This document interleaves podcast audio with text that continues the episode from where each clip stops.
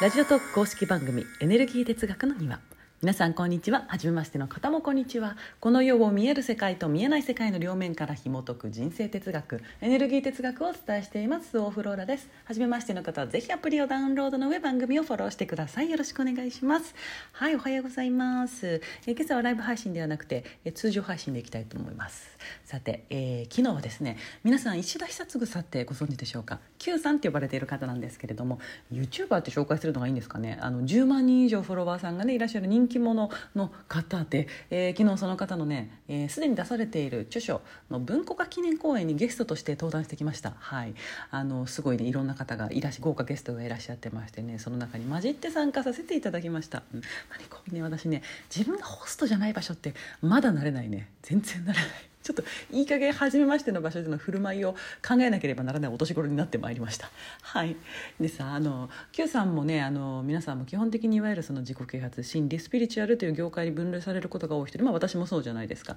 でもさあのスピリチュアルとかってね、まあ、それだけ聞いたらうさんくさいとか言われがちでしょで私もまあそう思うんですよ。うん、基本私も自分が見た見たことないあの見たものしか信じないタイプの、ね、人間ですから自分がさ見たことない時にねあの他人が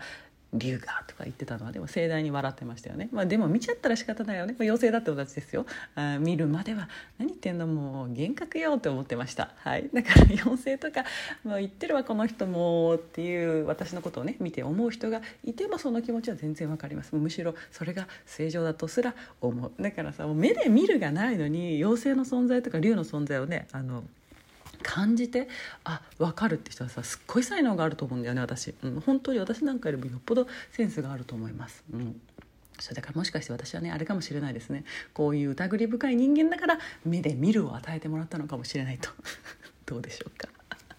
そうそうそこでね Q さんが言ってたので共感したんですけれどあのお釈迦様のね頃から何千年も前から、えー、人の心とか目に見えないものを考えるということはねあの当たり前のことだというね、うん、ご飯食べて寝て起きてってことをするのはさ動物であって、え、でもそうした目に見えないものを考える探求するそれが人間らしさっていうね、えー、ことだよねっていうね、まあ、宗教とかだってそうじゃないですか。うん、それはたまたまね現在、えー、自己啓発とかねスピリチュアルとかね言われているだけで、うん、こういうものは大昔から皆さん普通にしてきていることなんだよね。うん。本当その通りだなと思ってあの聞いていました。怪しいとか怪しくないとかそういう話ではなくて。うん。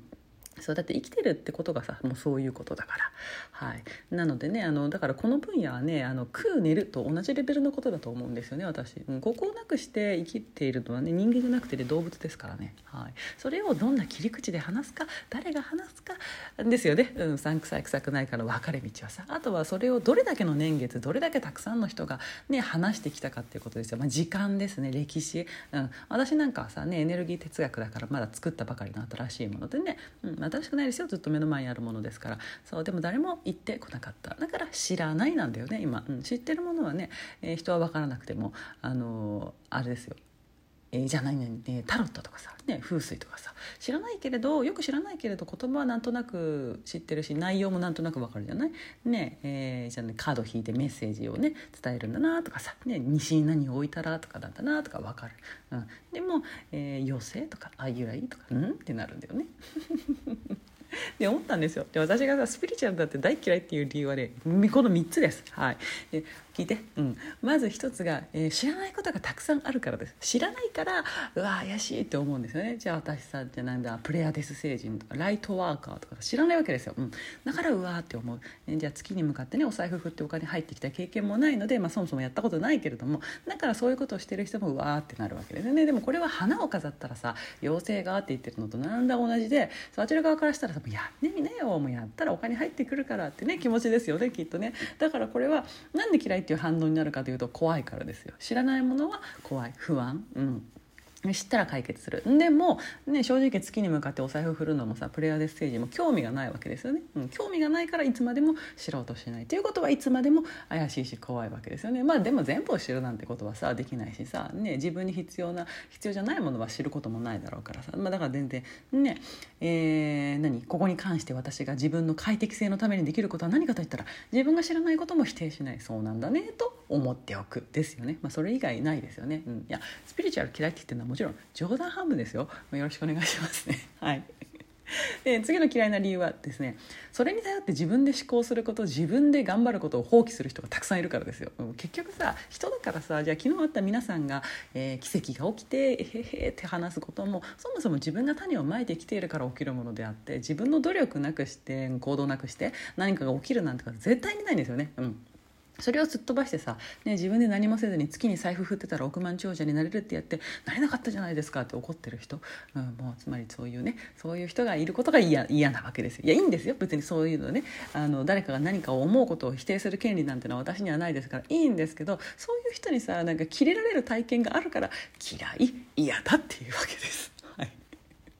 そうだから全然いいんですよ。私に関係ないところでそういう人がいるのは全然あの構いません。はいあのね、えー、趣味思考が違うっていうだけの話ですから、うん、そういう迷惑な人に会う会見があると嫌になりますよね。はい。じゃあ3つ目はもうイメージがダサい。うん、自己啓発心理スピリチュアル。どれもめっちゃダサくない？イメージ。私だけ？なんかさ私だけだったらごめんなさいね、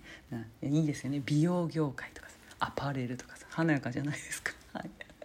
なんでさダサいと思うかってさ、まあ、ダサいっていうのもこんなのもめちゃくちゃ主観ですよね、まあ、主観じゃないことなんて何もないけれどもダサいかイケてるかは私の趣味かそうじゃないかってことだけです。もうだからもう誤解をね恐れずに言うとこれまでにその何こういう業界を作ってきてくださった方々のねそういうものが私の趣味じゃないってことなわけですよ。でもまあこんなのもさシャネルが好きかヴィトンが好きかみたいな話でしょ、うん、それぐらいのライトなことです、うん、でも自分がそのくくりにされるってなると趣味じゃないものと同じってなったらさそれは嫌じゃんめっちゃね。だから嫌なんです。スピリチュアル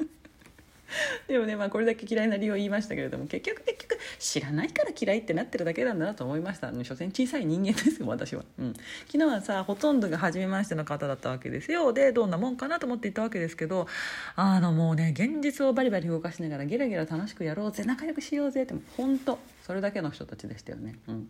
なんて気持ちのいい人たちなんだろうって何度も思いました。そりゃ人気者だわってね。うん、じゃあでもさじゃあフォロワー数が多いからって人格者かって言ったらそんなことないかもしれないけれどもそんなことあるかもしれないなってちょっと思ったんですよ。だってさうちのねあの考え方としても「風指」っていうのがあって愛来に生きてたらお金がないなんてありえないよ当たり前に経済的に豊かだよって話をねしますよね。じゃあさああやって活躍されてるさ人たちはね自動的にお金も持ってらっしゃる方が多いでしょうからうちの理屈で言っても愛由来の人の可能性がね高いってなるよね、うん、不安由来でもお金はたくさん稼げますからお金持ちイコールいい感じに生きてるっていう人ではないですけれどもでもその可能性は高い、うん、じゃあさ有名人とかさ、ね、人気者もあ同じか。そうかそういう視点で考えたことなかったなってあの昨日思ったんですよ。これはねすごいいい気づきでした私の中で、うん、だってさこうね、えー、自分比ですよ。私比10年前のね私と今の私を比べたらね私はまあ有名人になったわけですよ。でしょ？でそうなったおかげでたくさんの業界の有名人に合わせていただく環境にいる、ね、自分もそこに人間そこの人間になったってことなんですよね。自分の当たり前がそこになれば当当然そこの人間になるわけでね、うん、ってことはさ自分と似ている人たちなんだよね。あじゃあ私だ。みんな私なんだってね。私はさもうあの何度も言いますけどこう見えてね目立ちたがり屋じゃないので違うんですよ。あの派手にしているのが好きなだけで目立ちたい気持ちはないんです。でも派手に生きてたら、ね、どうしても目立目立ってくるわけですよ。だからこその今があるわけだからまあいいことももちろんあるんですけれどうん。そうそう嫌だなって思ってることもちゃんとメリットがあるんだよね。気づけないだけで。で昨日はそのメリットに気づいたってことです。改めて、はい、誰のことも、えー、何のことも嫌う必要がないんだなってこと。そうだって目の前にあるものはさ全部私だった、うん、私が気づいてないだけでいや理屈としては分かるよ。でも人間私がさずっとねそれを当てはめながら世界を見ている方いったらさ全然別にそうじゃないからさ、ね、昨日あのたくさんの方に一度にお会いして体感を持ってああなんて気持ちのいい人たちなんだろうって思ってさ、うん、そうしたらさ自己啓発も心理もスピリチュアルも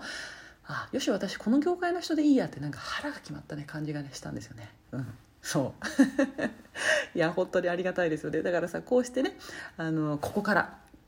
ますます良くなっていく。Q さん風に言うとどんどん良くなる貪欲です。でエネルギー哲学で言ったら人生は必ず良い方向に流れ続ける、うん、っていうねそういうタイミングにこう思えたということ。だってさ嫌いなものをさ嫌だなと思ってるものは人は頑張れないですよ。もう嫌いだなと思いながら大切にすることもできないし、うん、というわけでスピリチュアル好きって思った記念日でした。はいおしまい、うん。まあ、こういう精神世界の話っていうのはね本当にあのもう当たり前のことを当たり前にねあの話してみんなでそうだよねって言っていくねっていうことですから、うん、趣味じゃないことはさ、ね、自分の全然趣味じゃないダサいなと思うとかそういうことはまあ変えていけばいいことですよね。ダサいってもなら自分が思ういけてるにしていったらいいしねと思いました、はい。まあ、頑張ることがたくさんありますここから。うん。これをね聞いてくださってる皆さんもぜひご協力を。って何をえっ、ー、とえー、仲良くしてくださいってことです。はい。もう本当もう仲良くしようよ。もう仲良くいこうよ。はい。人生楽しくなきゃ。はい。ね。それでは皆さん今日も良い一日をお過ごしください。ごきげんよう。スオフローラでした。バイバイ。